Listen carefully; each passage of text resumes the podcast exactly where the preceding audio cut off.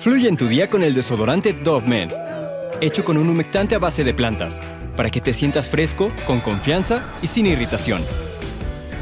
Siente cómo fluye tu día con Dove Men. La leyenda de Joe Ball, mejor conocido como el hombre caimán, es una de las historias más, se puede decir, tétricas del siglo XX. Se cree que el contrabandista de Elmendorf no solo terminó con la vida de al menos dos personas, sino que en su afán por montar un espectáculo en el establecimiento que construyó, se deshizo de sus víctimas dándole de comer a sus caimanes. En el video de hoy te voy a hablar del horroroso relato que marcó a todo Norteamérica e inspiró al mismo cine de Hollywood.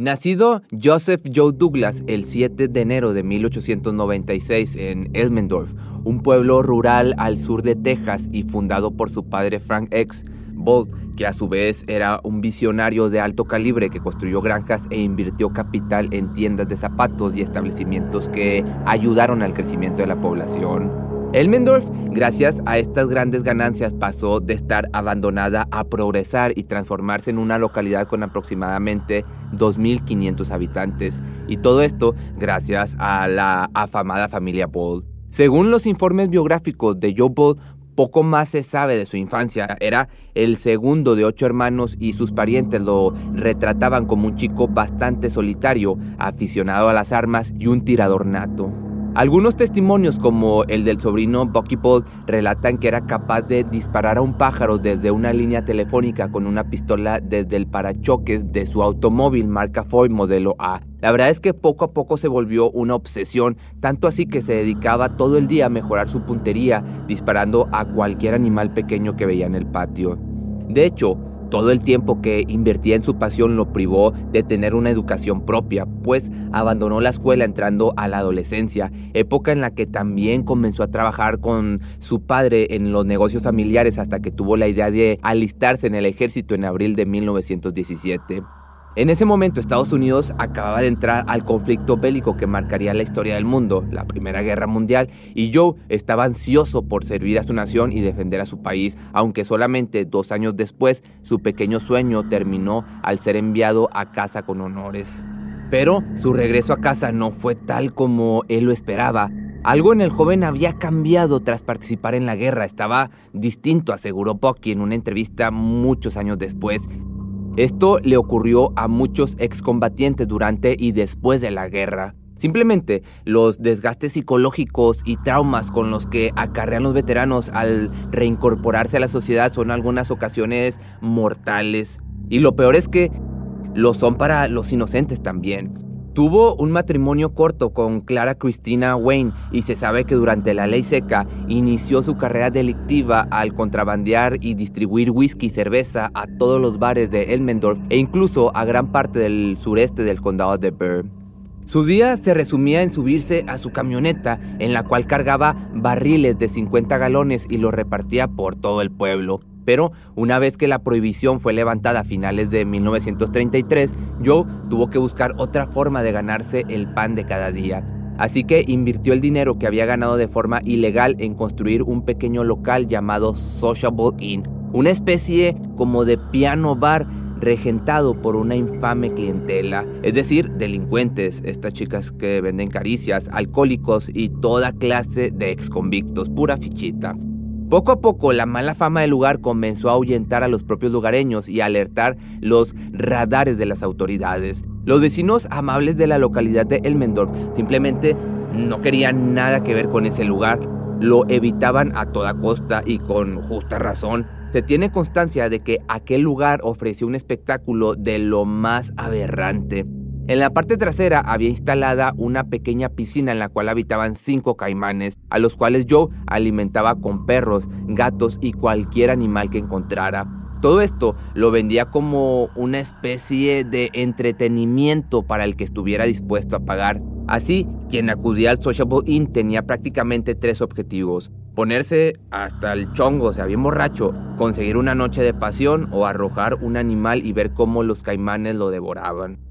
Este tétrico y horrible show dio lugar a toda clase de leyendas y habladurías. Por ejemplo, que algunas de las camareras que habían misteriosamente desaparecido en los últimos meses en realidad habían sido terminadas y luego entregadas a estos hambrientos animales. Con esto, poco pasó para que Joe Bob fuera conocido como el hombre caimán, un apodo que le iba como anillo al dedo. Según el testimonio de Paul y Marianne, una de las vecinas del pueblo, todos le teníamos miedo. Las leyendas que giraban en torno al establecimiento y su persona decían que si lo hacías enojar, simplemente te convertirías en la próxima cena de estos caimanes.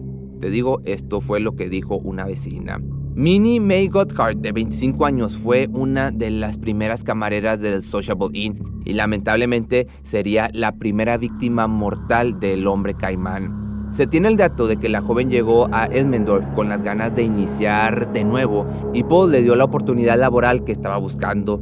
Desafortunadamente entabló una relación sentimental con su jefe que duró tres años y que lo único que le dejó fueron dos cosas, un hijo no deseado en camino y unos problemas emocionales graves. Sin embargo, cuando Dolores Godwin entró en escena, Joe comenzó a jugar a tres bandas. En pocas palabras, pues la engañó. Todo cambió y se complicó casi de la noche a la mañana.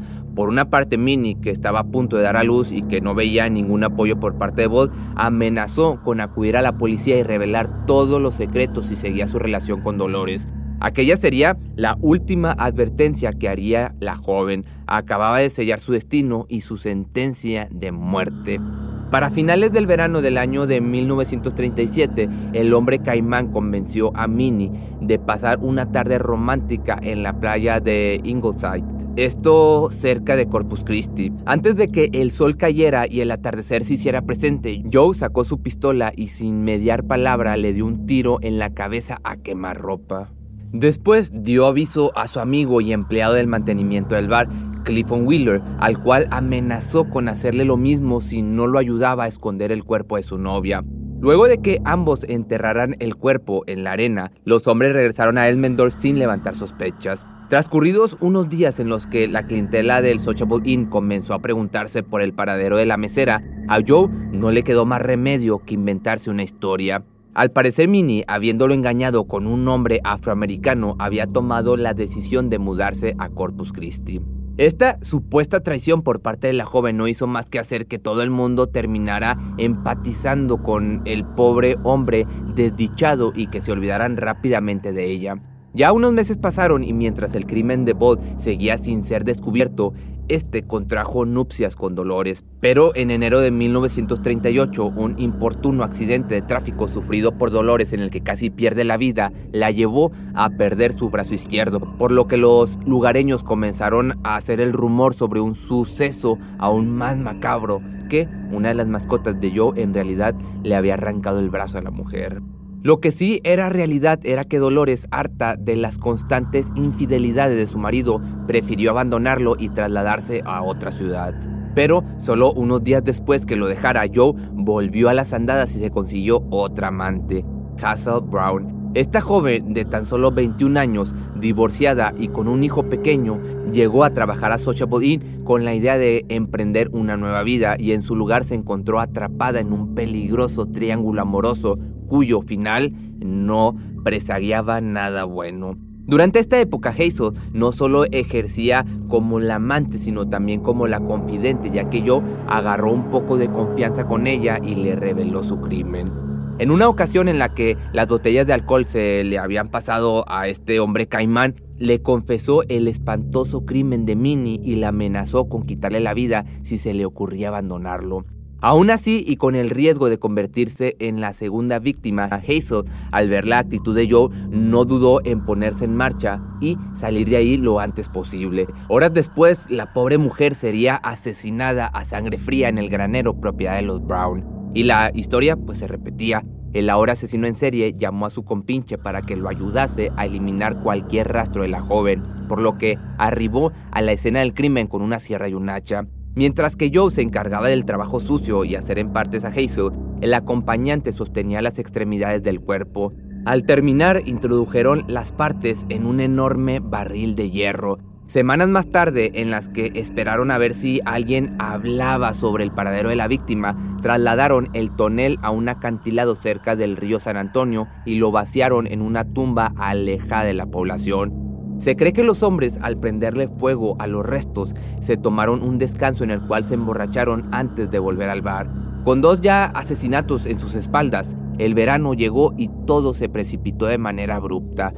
Lo que nunca esperó fue que la familia de Minnie llevaba casi un año buscando a su hija y tras dar aviso a la policía habían comenzado una ardua investigación para encontrar su paradero y una de las primeras pistas apuntaban pues sí al dueño del bar en donde trabajaban varias chicas que ahora se encontraban desaparecidas.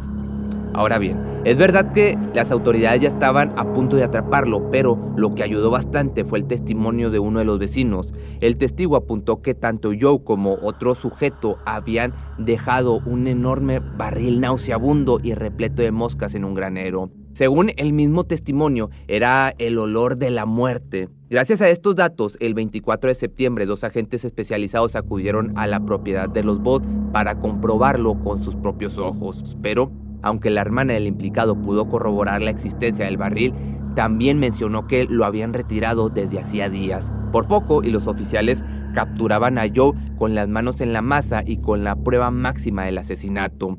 Y, así, con la corazonada correcta, los investigadores del caso llegaron al Sociable Inn para arrestar a Joe y llevarlo a la comisaría con la idea de realizarle un interrogatorio pertinente.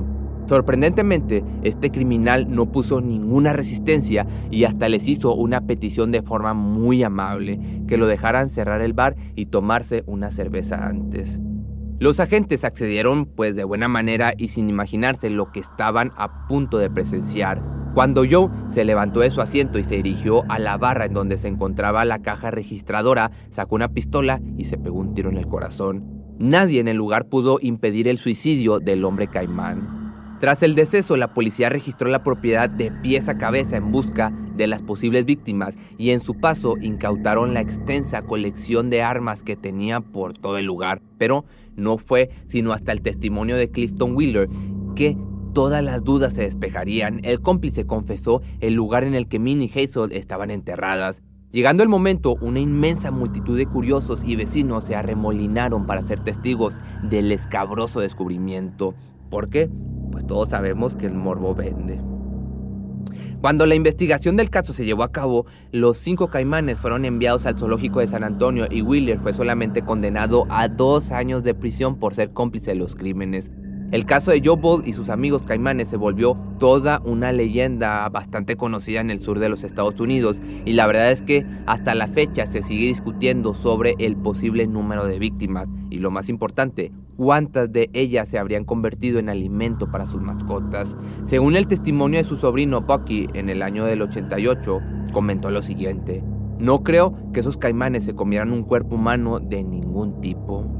Pero los ciudadanos de Elmendorf están seguros de que Joe no solo terminó con la vida de más personas a las cuales nunca encontraron, sino que se los dio de comer a sus amigos dientudos, o sea, los caimanes. O al menos esto es lo que se dice de la leyenda del hombre caimán. Pero si te gustó este video, recuerda que me puedes seguir en todas mis redes sociales y el servicio al cliente. Si quieres alguna sugerencia o petición, es a mi correo que es correo arroba pepemisterio.com.mx o por Facebook o Instagram y nos vemos el día de mañana. Fluye en tu día con el desodorante Dove Men, hecho con un humectante a base de plantas, para que te sientas fresco, con confianza y sin irritación. Siente cómo fluye tu día con Dove Men. Cuando el tráfico te sube la presión, nada mejor que una buena canción. Cuando las noticias ocupen tu atención, enfócate en lo que te alegra el corazón. Y cuando te sientas mal, un buen médico te ayuda a sanar. Sabemos que mantener tu salud es tu prioridad, también es la nuestra en Kaiser Permanente, donde trabajamos juntos para cuidar de todo lo que tú eres. Kaiser Permanente, para todo lo que tú eres. Kaiser Foundation Health Plan of the Mid-Atlantic Stay Inc., 2101 East Jefferson Street, Rockville, Maryland 20852.